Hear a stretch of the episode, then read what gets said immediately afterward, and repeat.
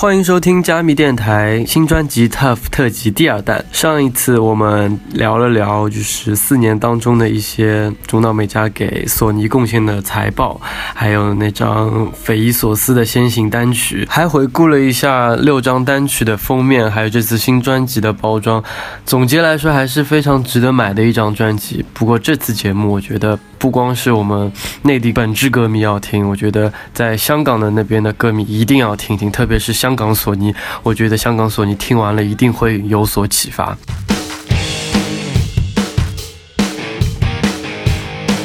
你们还记不记得 Real 当时还为了香港市场还有那个大陆市场，分别录制了两段不一样的宣传，还还让米卡说了一段粤语。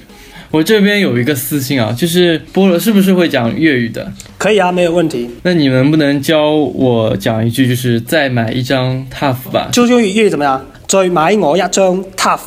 后面有没有语气助词可以加强的？呃，就是比如说像您有发给我一个，就是求求你再买一张，是不是有一个这样的？对对对对对对，是是是，好像是就是比如说就非常一种祈求这样的一个感觉是吧？嗯，对，就比如说可怜我一把年纪，双耳失聪，对吧？请大家 对啊对啊，对对对，能能说能说出广东话的感觉吗？就不一定要用我的词，可以可以可以，用词就是嗯啊，大家好，我系中岛美嘉。老娘我不想死，大姐我唔想死。然后就是，呃，比如说可怜我一把年纪，可怜我一把年纪，双耳失聪，双耳失聪，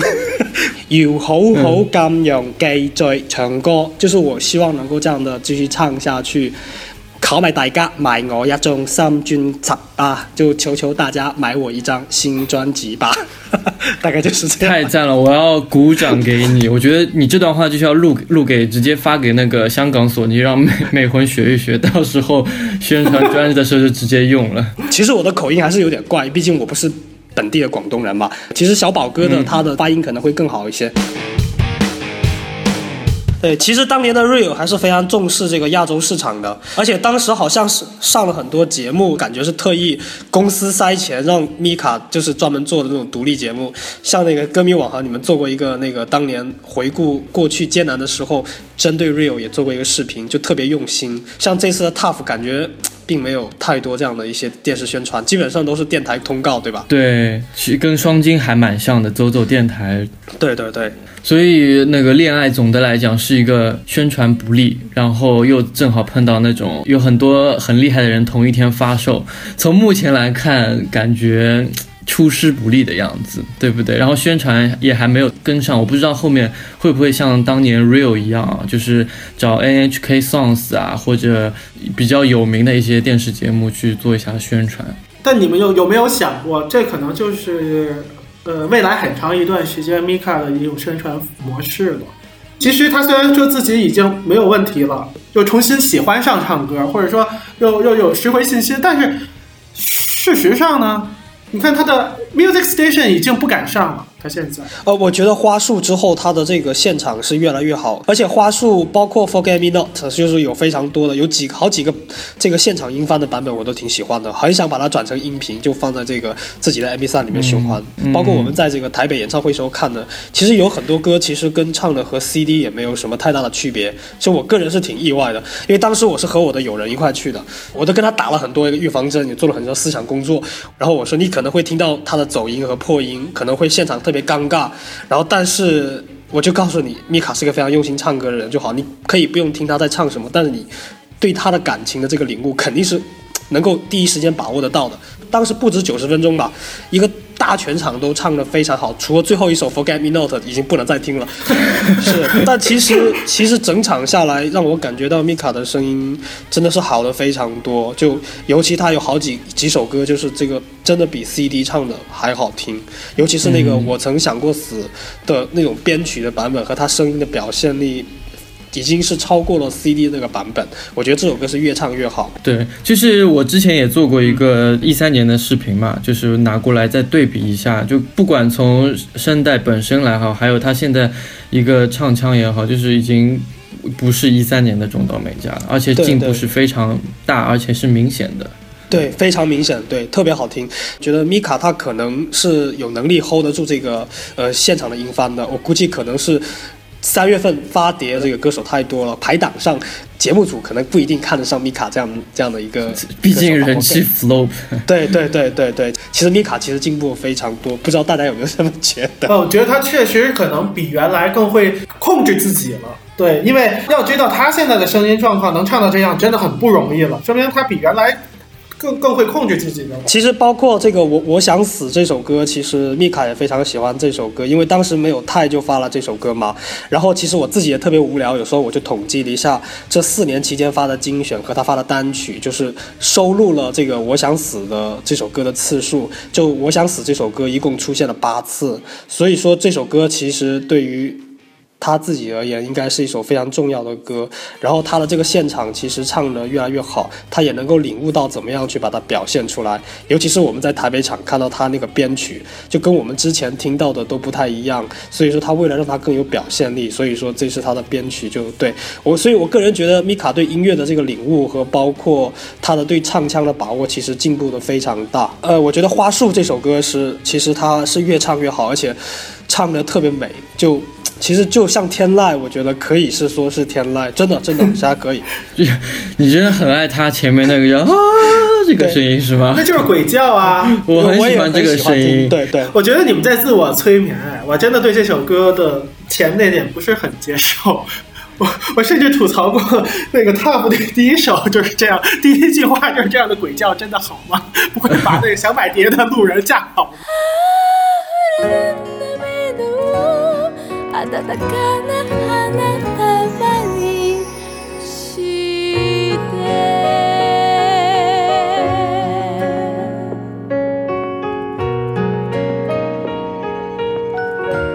你看，他前四首是他六张单曲中的四张单曲的 A 面曲，也就是说，他还是想靠自己，呃，就是有卖点的单曲先抓住人，对吧？然后第五首的时候，他就把那个呃标题曲放出来了。这其实跟他以前的也差不多。他一般把中在中间或靠后的位置放一下自己的那个标题曲。然后到第六第第六首就是就是想死了，这也是也也是他的那个单曲 A 面嘛。然后到了第七首就是那个呃游泳学校吧，是吧？说说实话，这个这首歌我不太理解为什么要放进来，我感觉就是因为有太。就是为了让整个专辑在宣传上好看一些，所以他把它放进来了。但是整个曲风这比较跳脱出来，就是跟他整个的这一个呃平时唱歌的那种感觉，是不是？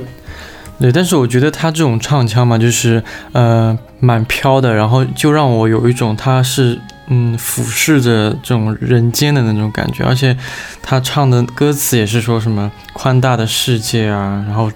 那个没有害怕，呃，自由啊，什么，就给我一种好像是一个圣母在读她的那个经文的一种感觉。其实也可以算是扣上这个 tough 坚韧的主题吧，或者说，我也可以成为一种卖点，就是说我从各个方面发展什么的。呃，也可以吧，也可以吧。我不知道你们听专辑的那个习惯是怎么样的。是我的话，就是听 Tough 之前，其实没有去了解这张专辑的曲顺是什么，就是好像去跑到一个演唱会上面，他唱到什么歌就是什么歌。然后听完整张专辑，还是给我蛮多惊喜的。比如说他的那个情绪的起伏啊，或者说呃节奏的把握啊，就比如说那个。一开始两首歌，他是用一种很抒情的一个，呃温温柔的姿态去展现他那个坚韧的一面。然后第三首歌一上来就是感觉要一扫，就是之前给人的那种，呃悲情的那种压抑的情绪。然后第四首一个很重的摇滚。然后去表达他这种 tough 的那种感觉，fighter 开始，fighter 到 tough，再到呃我想死，其实这三首都是有点偏摇滚的，把放在一起也可以凸显一个主题，就是让整个专辑特别有力量感。其实我个人比较不满意的就是为什么爱词放在这么后，我觉得爱词这首歌完全可以往前放的，就而且比较也比较抓耳。说实话，我觉得可能跟他那个叫什么主题可能有关吧，从 missing you 到那个诶 indigo 这种。都是讲关于爱情类的东西，或者说把爱爱之歌也算进去好了。我不是个人不是很喜欢爱之歌，我也不是很喜欢这首歌。是不是他那个当时的嗓音也不是很好？然后这首歌挺糟糕的。对，嗯，对这首歌的旋律我我本身也不是很喜欢。对的，虽然是有泰的。对主题方面的话，就是从 Best Friend 到 Gift，很明显就是关于友情、关于身边好友一类的这种对对这种感觉的歌嘛。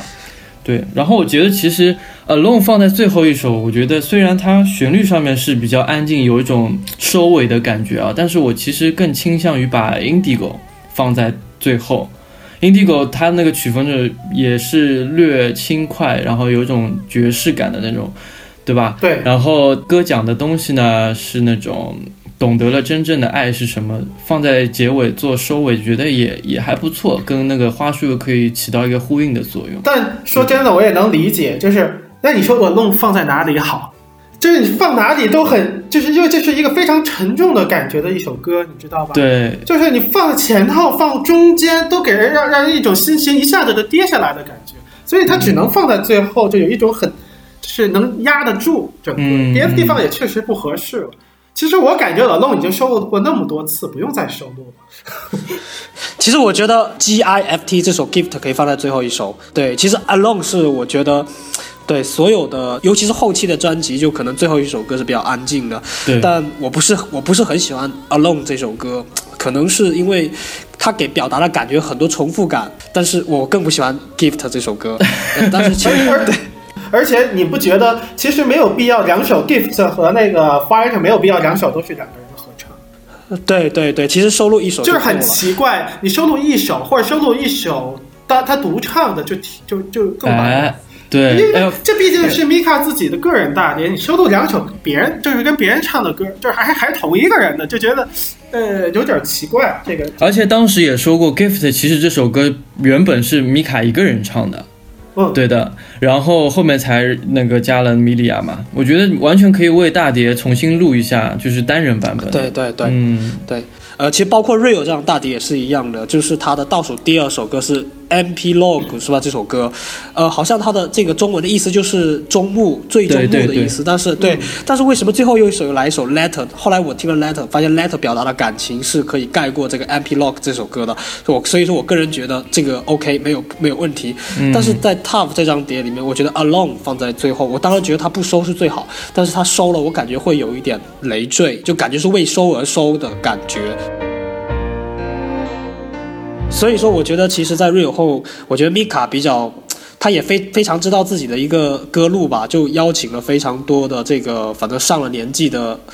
爷爷奶奶跟他作词作曲，其实我觉得这个挺 OK 的。就包括其实 Real 之后，对，都让我们特别眼前一亮的，就是他能够和玉置浩二，包括中岛美雪这样的大腕合作，再到后来跟米莉亚，然后再和一个那个呃，就是阿玛扎拉西。呃，当时我给我的感觉就是米卡的这个第八张专辑，可能就是走这种跟一个知名艺人合作这样的一个曲风。但其实后来 Forget Me Not 出来的时候，发现是和一个就是知百名的田留一，当然对，对，对对，但不是那种就是像玉置浩或者中岛美雪，或者像米莉亚这种他自己现在还在发碟的这样的一些呃这种老牌歌手或者是比较流行的歌手去合作。所以说，如果其实米卡一开始从 Real 后面一直延续这样的一个做法的话，其实我觉得这个 Tough 要是后来的专辑的话，其实更有看头。就包括《恋爱》这首歌，其实我个人觉得。有点败笔，当然他想尝试的变化，对对，我我这是我个人的感觉啊，就其实有一点遗憾，就是其实 Forget Me 的后的可以直接发大碟了，就可以能够所以这张专辑就是一个意外之，就是意意料之外的一张专辑。之前他连续四张都是和别人合作的，对他可能想在那之后就是就是花束之后就想发了，但是发现花束没有成功，那就就失去了这个好的这个时机了，那就算了，那就从 For 呃 Forget Me Not 那就开始重新起来，重新开始，对吧？但是现在可能是我可能是我刚才说的原因吧，就是索尼它要财政报表要好看，所以没办法要发碟了，就要呃，现在就这样子了。对，其实米卡他自己非常知道自己的一个就市场定位和他的这个呃，包括能够的卖点是什么，所以说他邀请了非常多的这种上了年纪的人跟他作词作曲，就包括这个 Indigo 这首歌，好像也是找了一个非常老牌的一个这样的一个老歌手，包括谱曲者其实也是一个非常老牌的一个呃这样一个音乐人，就帮他做。其实包括米卡他自己其实都非常知道自己就是要走这样的一个路线，就是可能觉得自己年纪不在了，就不能像一些年轻的女歌手手一样唱一些蹦蹦跳跳、欢乐的歌，所以说他唱就走这样的一个能够和这种偏老偏成熟的类型，所以说其实他从头到尾的这个呃从 Real 后面，他其实他走向非常明显，就是定位也很准，就是我要走这种成熟呃这种稍微老成一点的，但是能够吸引成熟人士能够购买或者是喜欢听的这样的一个路线。就个人就特别好奇，为什么最后又出现了一个恋爱？所以说对 对呀、其实恋爱的感觉，你对对对有没有觉得更像 Overload 这种这种感觉？就是相相对来讲，就是更呃欢快一点，更像一个呃其他艺人唱的，就其他歌手可能会唱的歌曲。但是其实我想说，Overload，我们从音乐性来说啊，就可能因为其实大家都知道，就可能 Star 那张专辑里面有非常多的电子乐。其实从 Overload 那个时候开始就定调了，就是说我这个新专辑要做电子。所以说好像我数了一下 Star 这张专辑里面，对，有一半以上的都是电子乐。就他当时的嗓子是非常适合唱这样的一个电子嘛，因为它比较清澈，然后而且电子的那种感觉就让人觉得特别的舒爽。好像到后面有非常多，就包括呃 Overload，它的 B 面曲叫什么来了忘记了，也是电子。然后第二张单曲的这个 Candy Girl 好像是有点偏爵士那种比较诙谐的感觉。然后再加到后来的第三张是流星，流星的 B 面曲是 Memory，Memory 是也是有点偏电子化的 House。然后再到后来的是你也知道 Always 的后面的有一张就 Spiral 这首歌好像也是电子的。对，其实整张 Star 给人的感觉就是我在曲风上非常统一。就是给人电子的感觉，当然 Overload 它起掉了一个是定调的作用，但我个人觉得恋爱这样的话就。感觉好像有点唐突，就我感觉啊，这个人是这么，当然它很好听，不可否认是它非常 对，当然就很很很 pop，就特别口水，就很好听，对。但是我记得好像米卡之前的先行都不会太口水，除了 Orion，我个人觉得 Orion 也是非常口水的一首歌，但是但毕竟 Orion 是一首呃摇滚的中版情歌，呃还是比较给人的感觉是向先行的感觉，所以导致了这张 Tough 就比较的没有一个主心骨的感觉，是这样的，就是在乐风曲风上来说是这样的啊。就是从 Voice 以后就再也没有这种音乐性的统一了啊。对是不是，是是，嗯 True 有一种呃 R&B 的感觉是吧？有一点。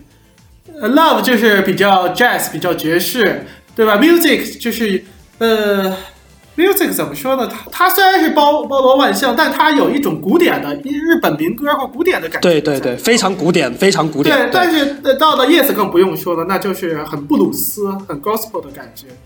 这四张都是每一张专辑，它都有自己的独立的一个又独立又统一的一个风格。然后从 Voice 开始就非常 pop，对包括那首那个花匣也是，他最后专辑取的是大众比较能接受那首那种混音版本，对吧？而不是以前的那个纯钢琴的那种慢版。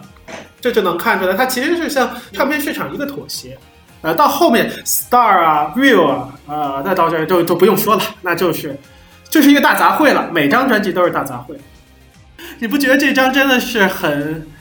就是很可怜吗？就是长长的，呃，这这专辑封面上面那个贴纸是长长的一个很丑的一个，就就生怕把把什么其他那些胎都都漏都落下。但是实际上那些胎都是什么？没有人知道，很多都包括 Indigo 这个这个胎。就是一些地方台的一些节目，对不对？嗯包括那个 Alone 的那个小圆良子那部电视剧，是一个 special，是个 SP 对对对对，就一集而已。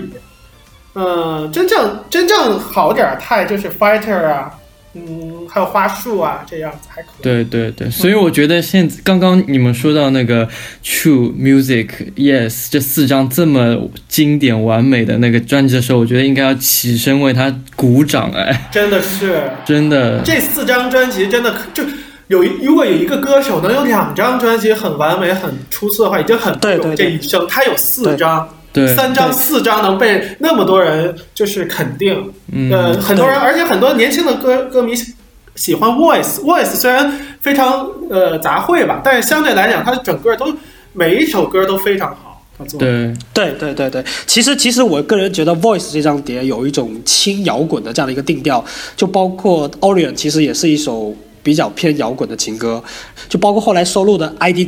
还有那个《Shut Up》可能有点重啊，但是我我当时我是这么安慰我自己的，当然它肯定是一首比较偏流行的一个专辑，但是你想一下，其实二零一七年 Mika 发了《Tough》，但他十年前也是这个时候是发了《Yes》。就是他自己可能也没有想到，这十年之间，他向市场其实妥协了非常多。而且我觉得米卡像二十几岁就能够有一张像《Love Music》这样的专辑，是一个非常了不起的女歌手。我是自己是这么觉得。对，而且她敢挑战《Yes》这张专辑，我真的觉得很佩服她。对的，而且她那张迷你专辑就是呃《龙月夜祈愿》嗯那个是。呃，被整个亚洲很多地区的乐评人都是评为很不错的对对年度专辑对对的，是真的是不错的。这个对。她是真的能把一些古典音乐、民这种民歌，它能结合在很美啊，它和它的声线能放在一起。就是我现在有时候会翻官网，特别无聊的扫到 music 的时候，我就看到他的简介里有这么一段话，是这张专辑能够展现他最最明显的一个音乐野心吧。我觉得看到“音乐野心”这四个字的时候，我个人都觉得还是比较内心澎湃。我觉得这个 我喜欢的一个，对我我觉得我喜欢的我喜欢的一个 idol，竟然是一个这么喜欢挑战自己的一个呃歌手。虽然他不会作曲啊，但是他敢于在呃不同的曲风之类探索，而且那张专辑真的确实非常好听。从第一首的、对第一首的这个樱花纷飞时是吧，再到最后一首的一个人，我觉得那张专辑特别古典，特别美，就是。循环一天我都不会觉得特别腻的，嗯就是这样的感觉。对对。